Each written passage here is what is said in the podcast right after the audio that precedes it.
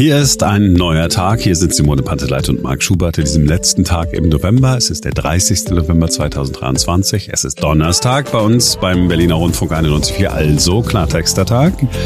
Mit Neuköllns Ex-Bürgermeister Heinz Buschkowski haben wir über die wichtigsten Themen und vor allen Dingen Aufreger dieser Woche gesprochen. Ja, und ein Aufreger war für Heinz Buschkowski die Klatsche für Franziska Giffey.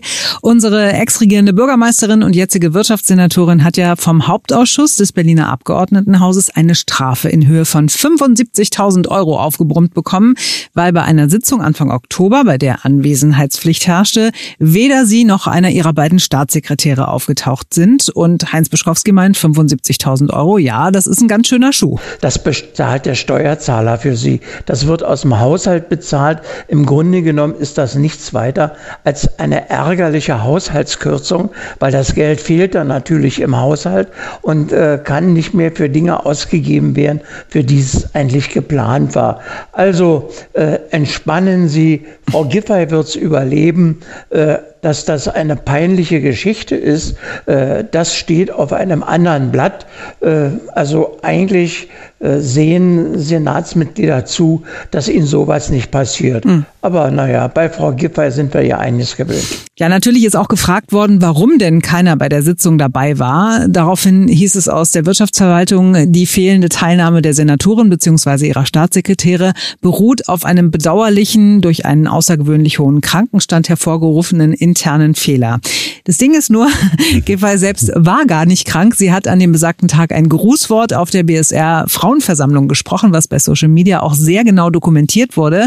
Und deshalb lästern die Grünen jetzt, es entstehe der fatale Eindruck, dass Frau Giffey den Amtspflichten als Instagram Queen höhere Priorität einräumt als denen einer Senatorin.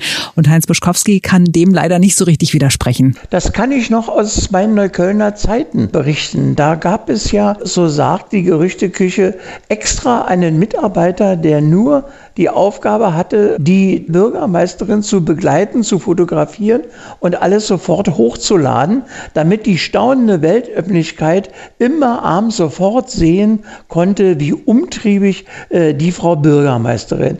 Also da liegt sie schon sehr, sehr großen Wert darauf, dass die Social Medias immer über sie berichten und dass immer ein, ein fotogenes äh, Ablichten von ihr sichergestellt ist. Da ist sie ganz scharf drauf. Kein Tag ohne Foto von Frau Giffey. Was ich gelernt habe, ist, dass es eine BSR Frauenversammlung ist. Ja, das fand ich auch hübsch. Sind da besonders viele Menschen eigentlich? Müssten, Müssten wir mal nachfragen. Ja, könnte man mal gucken. Also ich sage nicht, dass das nicht geben soll, es ist nur so. Nein, nein. Und, und, und warum? Also ich kann ja auch schon nachvollziehen, dass äh, Franziska Giffey, also ne, die macht ja ihre Termine nicht selbst und wenn dann irgendjemand diesen Termin eingetütet hat und nicht gesehen hat, ah, sie müsste eigentlich ganz woanders mhm. sein, wäre vielleicht auch ein bisschen wichtiger. Äh, ja, mein Gott. Aber hat er verbaselt einfach. Ja, ja. Kommt in den besten Firmen vor. Ja, ja was guckst du jetzt so? Aber BSR Frauenversammlung hat mich beschäftigt. So.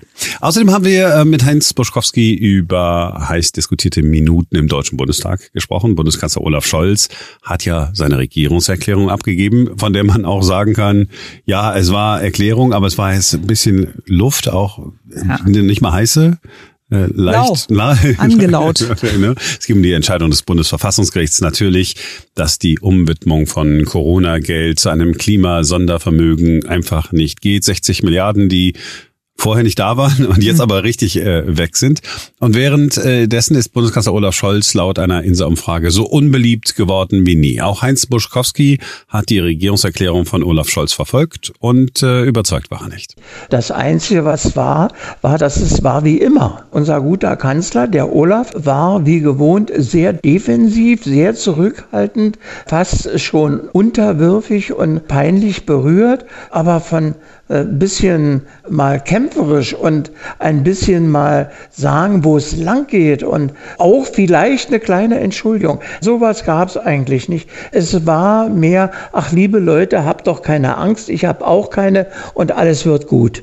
Also ich meine, für diese Situation, die 60 Milliarden, das ist schon ein Heuler, war das nehmen Sie mir es nicht übel, liebe Frau Panteleit, war da schon ziemlich gewohnt lahmarschig. Mhm. Ja, Olaf Scholz hat dafür ja auch wirklich links und rechts eine geballert bekommen, muss man sagen, verbal von CDU-Chef Friedrich Merz. Wir hören mal kurz rein. Was Sie hier vorgetragen haben, sind doch rein technische Antworten auf eine hochpolitische Entscheidung des Bundesverfassungsgerichtes. Sie sind ein Klempner der Macht. Ihnen fehlt jede Vorstellung davon, wie dieses Land sich in den nächsten Jahren weiterentwickeln soll.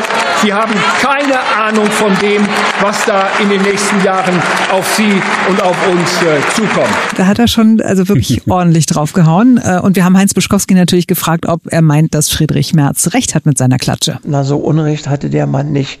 Und das ist letztendlich die Aufgabe des Oppositionsführers, wenn solche peinlichen Pannen passiert, dann da auch darauf zu hauen. Äh, das hat er auch gemacht. Und äh, er, er war nicht kleinlich beim Austeilen. Äh, dass der Bundeskanzler äh, mit dem Amt, was er bekleidet, äh, Schuhe anhat, die ihm mindestens zwei Nummern zu groß sind. Nun kenne ich die Schuhgröße nicht von unserem Kanzler, aber gemessen an der Haushaltsplanaufstellung kann man das einfach nicht bestreiten. Vom Bundesverfassungsgericht aufgeschrieben zu bekommen, das, was sie gemacht haben, ist verfassungswidrig, das ist schon mehr als peinlich. Das ist oberpeinlich. So, kommen wir nochmal zurück äh, zur Politik des Senats hier in der Stadt. Die Modernisierung und Beschleunigung der Berliner Verwaltung ist das ganz klare Ziel, nicht nur dieses Senats, auch alle, das war's alle, schon. alle Vorgänger Senate äh, haben, haben gesagt, ja, so kann es doch hier nicht weitergehen. Aber jedenfalls, es ist ja ein Ziel, dass jeder, der einen Termin beim Bürgeramt haben will, ihn auch bekommt, zeitnah, mindestens innerhalb von 14 Tagen. So das erklärte Ziel auch dieses Senats wieder. Der regierende Bürgermeister Kai Wegner hat versprochen, dass dieses Ziel bis Ende dieses Jahres umgesetzt sein wird. Problem ist, es klappt natürlich nicht so richtig. Im Moment liegt die Wartezeit immer noch bei 30 Tagen und Heinz Boschkowski sagt, da könnte man draufhauen, aber er wollte es einfach nicht. Weil ich darf mal daran erinnern, dass es kaum noch ein Schaufenster oder ein Restaurant gibt, wo nicht Zettel am Fenster sind. Leider mussten wir unsere Öffnungszeiten reduzieren. Wir haben Personalmangel und wo keine Leute sind, gibt es keine Termine. Ob bei der Verwaltung oder im Handwerk. Wir haben im Moment auf dem Arbeitskräftesektor tatsächlich eine Notsituation im Land. Und deswegen kann auch die Verwaltung nicht Dinge erledigen, die von Politikern versprochen werden. Da reden Politiker im Moment auch wie Blinde von der Farbe. Hm. Ja, trotzdem kann das ja nicht so bleiben. Deshalb die Frage, wie kriegen wir denn die Verwaltung so attraktiv gemacht, dass Menschen da anfangen und nicht irgendwo sonst in der Gastronomie oder im Verkauf, wo sie eben auch gesucht werden? Kommunizieren sagen, es ist dort besser, als sie glauben. Und es gibt eine vernünftige Bezahlung, es ist ein sicherer Job, es gibt eine gute Altersversorgung und du wirst dich da wohlfühlen. Und bei unserem Werben müssen wir einfach darauf hinweisen, dass jeder gebraucht wird. Egal ob Ingenieur oder Sozialarbeiter oder auch Schreibkraft, Sekretärin. Es gibt eigentlich in der Verwaltung nichts, was es nicht gibt. Und ich kann nur anknüpfen an den letzten amerikanischen Präsidenten, Make the Government Great Again. So, und äh, Weihnachten ist auch ein Thema gewesen bei Heinz Buschkowski, mhm. indirekt äh, zumindest. Es ging äh, um die Hauptzutat, unter anderem in Dominosteinen. Die er sehr liebt, die doppelt gefüllten. Ja, das, das, äh, doppelt, wie doppelt, doppelt mit was? Doppelt ja, keine Ahnung. Ich wusste auch nicht, dass es einfach gefüllte gibt, aber er hat darauf verstanden, er isst nur die doppelt gefüllten. Also es geht, äh, wir haben es nicht mit den Dominosteinen als solchen, aber es geht um äh, eine Hauptzutat ist ja Zucker. Zucker, ja natürlich. Was, was gehört rein? Zucker und Fett. Äh, eine Einführung einer Zuckersteuer würde Milliarden Euro bringen. Zu dieser Erkenntnis ist gerade eine Studie der Technischen Universität München und der Britischen Universität in Liverpool gekommen.